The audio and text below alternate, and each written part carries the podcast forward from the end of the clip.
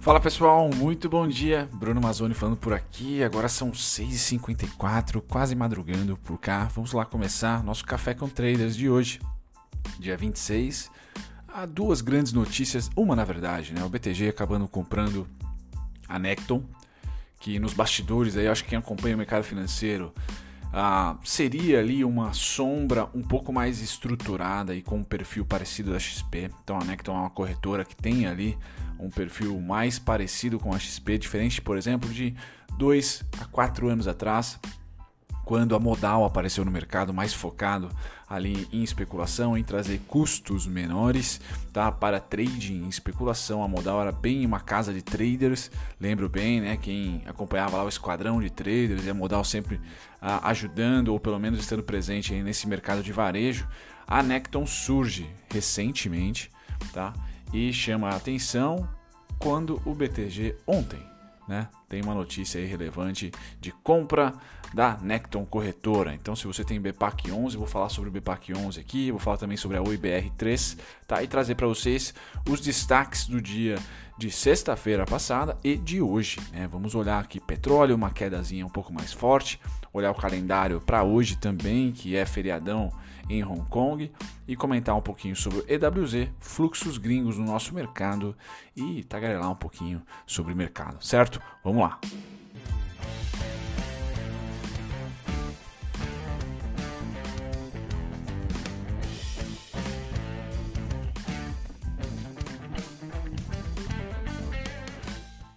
Pois bem, pessoal, destaque do fechamento de sexta-feira, segundo a Blue Star, foi Arezo. Acho que para todo mundo, né? Com a compra do grupo reserva, a Arezo se torna aqui uma idosa na bolsa, 61 reais. Sempre foi uma empresa bem vista, bem quista pelo mercado e agora entrando cada vez mais na moda masculina. Então, comprou o grupo reserva, saiu entre pré e durante pregão, né? Muita alta, mais de 16%. Tinha que ser o grande destaque. Light em seguida, uma semana muito boa para o ativo, tentando recuperar o ano. Embraer sobrevivendo ao suporte dos 6,40 e pouquinhos. CSN surfando o minério de ferro e é o principal destaque no ano dessas ações. CSN sobe 52% em 2020, tá? E Ering, lojas, né? Eu comentava com vocês que eu errei no timing, né? achava que lojas no, lojas não, né? O mercado financeiro para risco, ou seja, para consumo, né? que é o risco de 2020 devido ao lockdown ou não, tá? Durante, né? O ano inteiro. Eu imaginava que pós ali primeira quinzena de agosto a gente já veria movimentações de compra. No caso da Enig foi verdade, né, que ela atingiu meu alvo entre setembro, ali entre agosto e setembro. Porém, o mercado como um todo começa a subir de verdade em, agosto, em outubro. Né? Dia 1 de outubro ali marcou realmente um fundo, dia 3 ali um fundo duplo e aí começamos a subir. Ering, Arezo, tá? e todas as lojas começaram a subir também. Tá? Arezo, lógico que um fato relevante impulsionou ainda mais. Mas a Ering performou muito bem. Né? Agora ela deve lateralizar, mas um momento interessantíssimo foi esse setembro barra outubro para as lojas, né? O que não, não, a gente não poderia falar o mesmo lá em maio, junho, né, que tomaram bastante venda o setor. Então, lojas me parece, ah, me pareceu bem interessante entre esse segundo e terceiro tri, tá? O Ibov na sexta-feira foi ameno, né, 0,65 de queda. Nós tivemos as maiores quedas e destaques: JBS, tá? Intermédica, CCRO, Camargo Correia, Qualicorp, tá? E Rail 3. Rail 3 realmente um momento não muito interessante para o ativo. Tá? Não está sendo muito fácil a oscilação negativa aí nas últimas semanas. Tá? Eu, nessa parte de seguros, estou com o Odonto Prev e, sinceramente, eu acho que seguros vai performar muito bem. Né? Já vem performando legal, mas eu acho que vai performar muito bem nesse finalzinho de ano, acompanhando o setor financeiro. Tá? Creio eu, seguro, medicina diagnóstica, esses setores aí mais é, holder, assim, com cara de holder da nossa bolsa. Bom, passando esses destaques aqui, a gente vem para os cards, né? Como foi o fechamento norte-americano de sexta-feira? Então, S&P subiu 34, 0,34, Dow caiu 0,10, DAX tá? Hoje está caindo 2,16, Reino Unido 0,25 e Nikkei tá lateral aqui fechou basicamente estável 0,09. Hong Kong hoje é feriado. Tá certo? Então sem grande destaque a não ser negativo aqui para Alemanha hoje, negociando dia 26 Tá? Quando a gente passa para o setor de petróleo, tá? aí sim, esse tomou uma patada no overnight.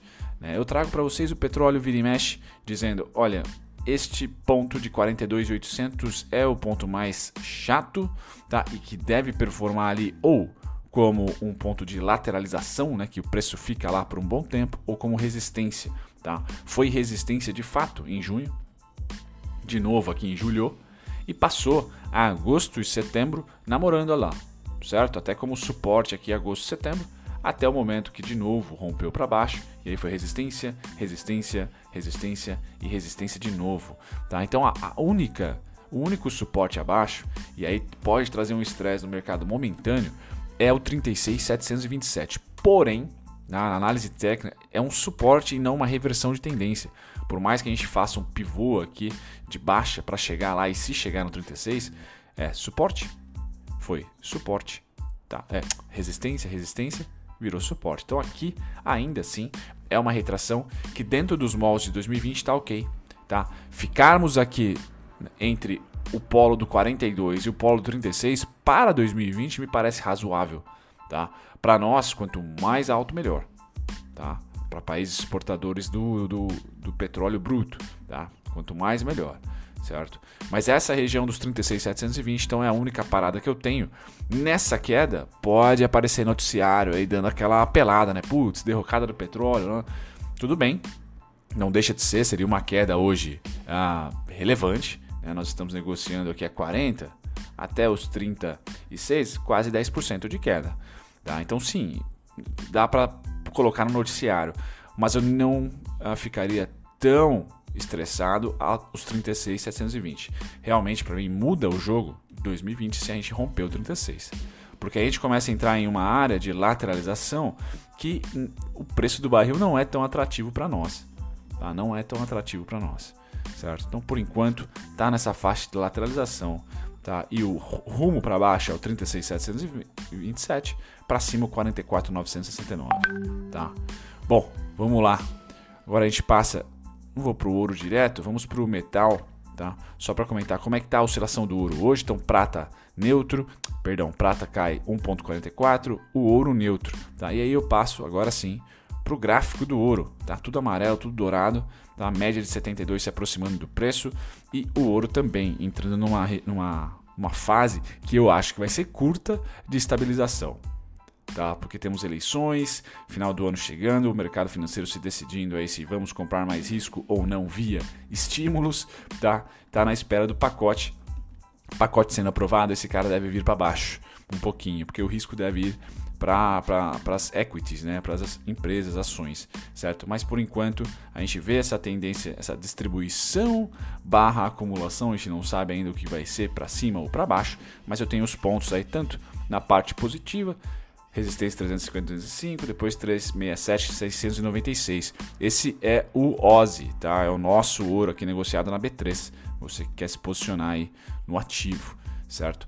Passado do ouro, deixa eu tirar ele daqui da telinha, a gente volta para o setor agrícola. Temos o que? Café caindo 1%, tá? Deixa eu só dar o destaque. Café caindo 1%, algodão 0,90, soja 0,07, tá? Filme trigo 1,19, açúcar cai 0,41, mas está aqui em 14 centavos, uma subida forte.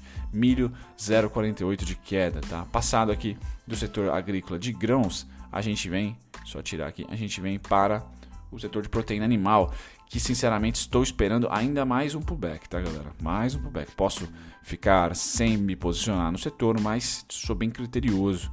Tá? Então acho que as ações ainda vão cair um pouquinho mais. Tá? Suíno segurando lá em 67,70. Futuro de Garingorda na sua pior fase, né? Ah, uma queda consistente, não está sobrevivendo muito aqui os comprados por enquanto. Tá? Futuro de Garipé neutro. Então a gente tem o bovino neutro hoje e o porquinho subindo mais de 1%. Tá? Voltando aqui agora para os contratos futuros, tá? hoje é um dia que nós devemos abrir aí ou estável ou queda. Tá? Nenhum mercado comprador nessa segunda-feira. 1% cai o índice futuro do S&P, Nasdaq quase lá, 0,86, Dow Jones também 0,93. Falta pouco, galera, falta uma semana e meia aí para a gente saber quem é o próximo, ou pelo menos como a eleição vai ser bem, bem manual, já mais manual do que já é nos Estados Unidos, né? não eletrônica, ali, correio e tudo mais, a gente pode ter um, um mais demora para saber quem vai ser o presidente norte-americano, tá? Mas pelo menos ali o grande dia, tá? Dia 3, 4 e 5, semana que vem, pós-feriadão nosso. Então vamos ficar atentos. Movimentações mais direcionais tendem a acontecer na semana que vem em diante.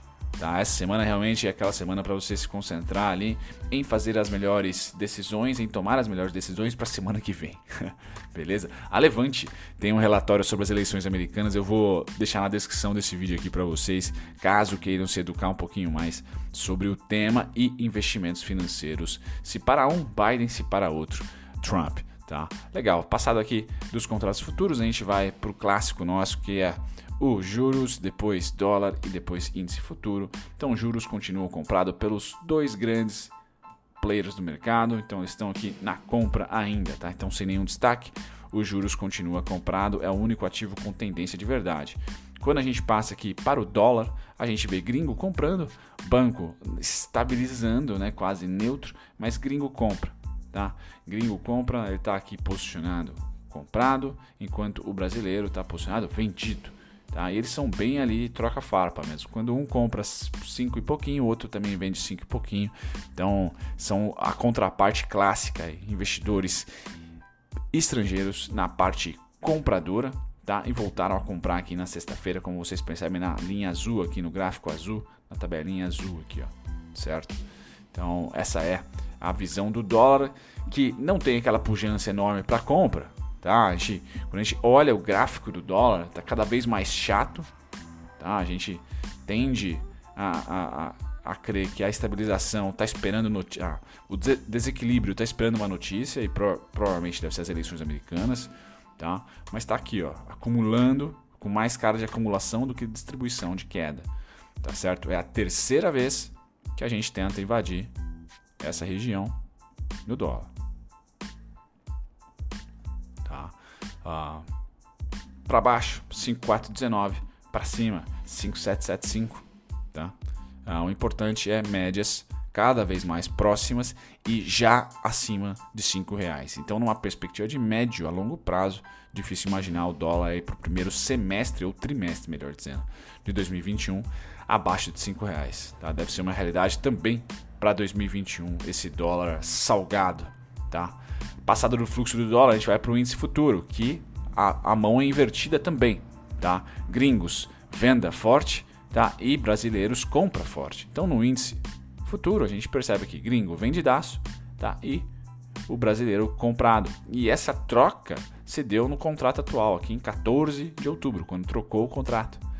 Tá? Então, muito interessante, gringo está vendendo, certo?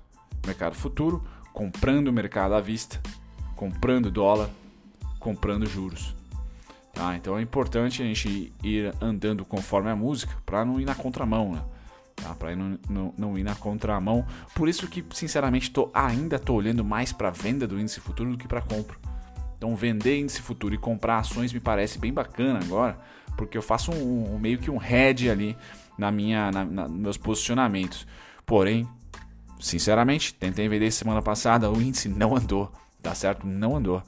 Ah, nenhuma das vendas andaram. Para mim, né, que, tô, que busco mil, dois mil pontos, não andou. Andou no máximo 700.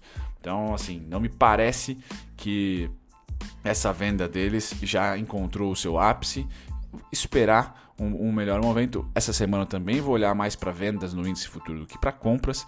Que inclusive eu convido vocês a assistirem esse vídeo aqui, ó, do Bitcoin, do mini índice e do mini dólar. Postei ontem à noite se vocês quiserem dar uma olhadinha, um resumão aí do, dos meus pontos para o índice futuro e para o dólar e também Bitcoin entrou no meio aqui.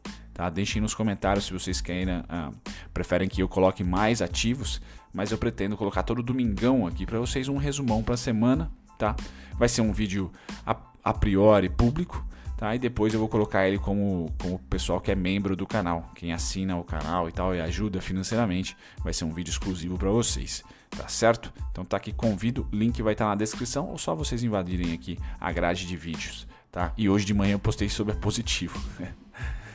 Sobrevive, sobrevivendo a positivo. Tá? Passando do índice futuro, a gente vai pro mercado à vista e sim, compras continuam, galera. Então, é a primeira vez no ano que eu falo para vocês que tem aí quase 10 dias de compra. Tá? 1, 2, 3, 4, 5, 6, 7, 8, 9. Tá? O último dia computado aqui foi dia 21. Tá? Um belo delay.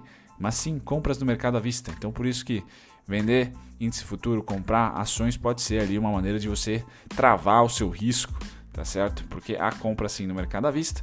Quando a gente vai para o EWZ, para tentar traçar aqui um norte, o EWZ mostra muito bem aqui o meu ponto. Falei para vocês que eu tentei vender semana passada, porque o EWZ também, o índice chegou, chegou numa resistência. Mas olha a briga que está tendo na resistência. Tá? Não rolou vendas em resistência, vendas em resistência, vendas, vendas. Não, tá lateral. Tá igual dólar. Tá lateralizando. Então os vendidos não estão com muita vontade aqui não.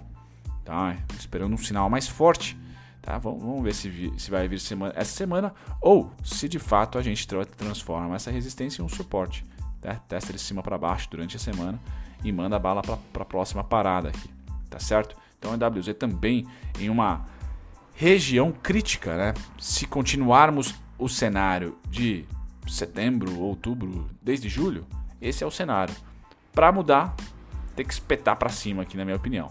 E aí um movimento forte de, de compra tem que acontecer, com volume e tudo mais.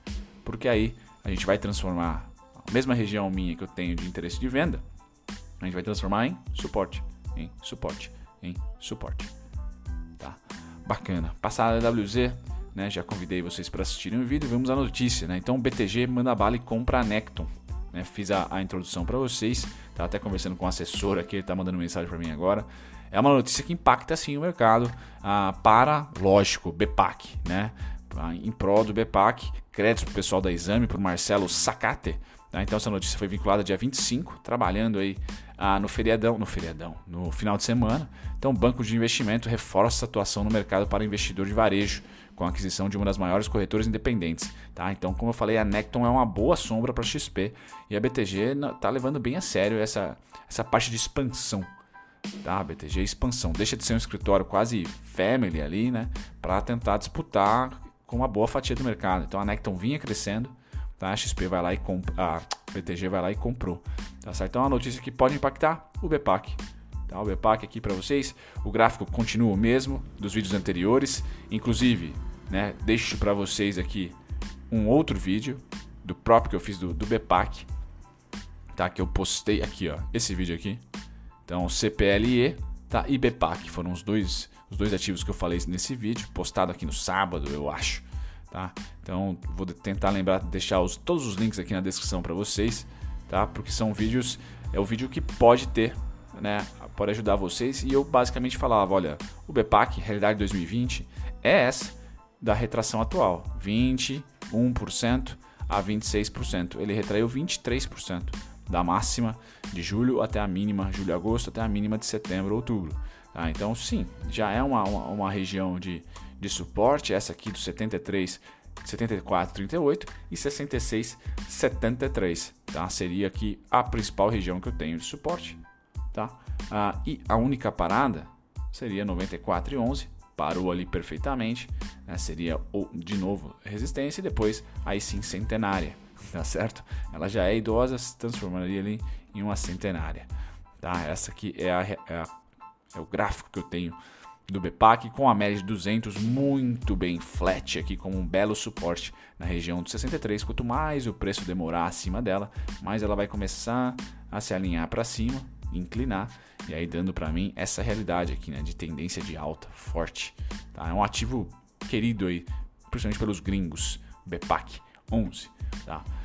O IBR3, então o IBR3 que eu quero falar para vocês que, que, estão viúvos ou de olho nela, né, que essa região em amarelo também é uma região bem bem quista de suporte, tá? E que a realidade dela mudou, né? Então ela vinha numa tendência de queda forte, como vocês estão vendo aí com todos os bear markets estudados por mim, de 1,30 aqui a 70 centavos mais recentemente, tá? E agora ela mudou. Ela rompe tá? um topo anterior e eu espero um movimento dessa magnitude aqui, tá certo? E aí as médias podem ajudar na visualização. Tá? Então vejam que a realidade aqui, certo? Nesse momento, eram de médias declinadas, acho que é essa a palavra, sendo que a verde acima da amarela e a amarela cruzada, né? Tá aqui abaixo. Tá? Nesse momento a amarela cruza e a verde não está mais declinada, e sim inclinada. Então agora a gente tende a ter uma tendência de recuperação dos preços, porém acabou de mudar, né? acabou de inverter a situação. Então eu creio que essa região dos 1,25 e 12 é um suportão até o pior dos mundos aqui, 84 centavos. Né? Atualmente, 1,55. Quem está mais otimista, 1,55 já é suporte. Tá? 1,66 está performando como tal, faz tempo. Tá? Mas rompeu até o 85, não volta a tendência de baixa. Na verdade, é um pullback da alta. Tá? Porque agora inverteu aqui a realidade do preço. Tá certo? Então, só para mostrar para vocês que sim, até os 85 centavos não é retomada da tendência de baixa. Tá? É na verdade um pullback para uma região que foi resistência. É, veja na tendência de baixa, tudo que era suporte tá, virou resistência. Tudo que era suporte virou resistência. Então agora o que era resistência tende a virar suporte. Tá certo? Então essa para mim é a, é a, análise da Oi e provavelmente vai servir pro ano inteiro, né? O papel realmente está se movimentando pouco agora. Galera, convido todos vocês a participarem do meu Instagram. Eu estou fazendo esse convite já desde ontem. Para quem me acompanha, estou postando uns vídeos de, de, de, análise lá também. Por enquanto, é só uma compartilhação. Compartilhação é boa, né? É só estou compartilhando né, o que eu posto no YouTube, mas já já vai ter vídeos é, específicos, tá? No pro Instagram, que eu não vou postar no YouTube porque aqui é quadrado, né? Eu tô aprendendo ainda no Instagram, mas é outra dinâmica, tá certo? Que eu vou fazer aqui, então convido vocês a invadirem aqui meu Instagram, Brumazone, tá? Para finalizar o vídeo, duas coisinhas, tá? O calendário hoje não é importante, só temos feriadão em Hong Kong. Eu quero convidar vocês para o canal do Telegram, a gente está com 300 pessoas aproximadamente lá. Então eu tenho um canalzinho 345, onde eu posto. Hoje eu postei, por exemplo, a notícia do BPAC. Ah, postei também o vídeo que eu falo sobre ele e o fechamento. E já já vou postar o Café com Traders aqui, o link do Café com Traders. Então se o YouTube não está te avisando sobre os meus vídeos, tá? Eu vou começar a postá-los aqui para que você tenha a notificação. E também criei, fazia tempo que eu tinha um grupo de traders, agora eu coloquei clubes de dividendos e vou a ah, começar a chamar vocês para esse grupo de WhatsApp. Então temos aí Telegram e WhatsApp. Já já na descrição do vídeo eu devo colocar esses links todos para vocês.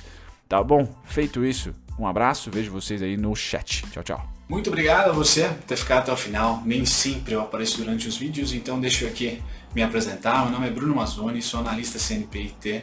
Estou aqui no YouTube já há próximos de dois anos, tá? Sempre comentando sobre ativos específicos ou um grupo de ativos. Então convido você que ficou até o final a visitar a minha descrição, tem lá todos os conteúdos meus gratuitos para você que aprender sobre análise técnica, aprender sobre valuation, análise fundamentalista, tá certo? E também outros conteúdos curiosos sobre o mercado financeiro.